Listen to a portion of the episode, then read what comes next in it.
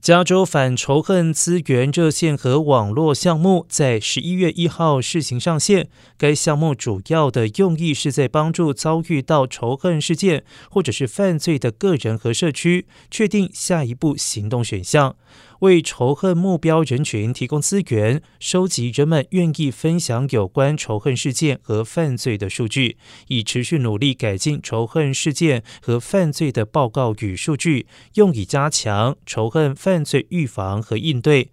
而该项目目前处于试运行阶段，将在二零二三年春天全面开放，届时将纳入社区和用户反馈，并附有全州范围内的多语言反仇恨活动。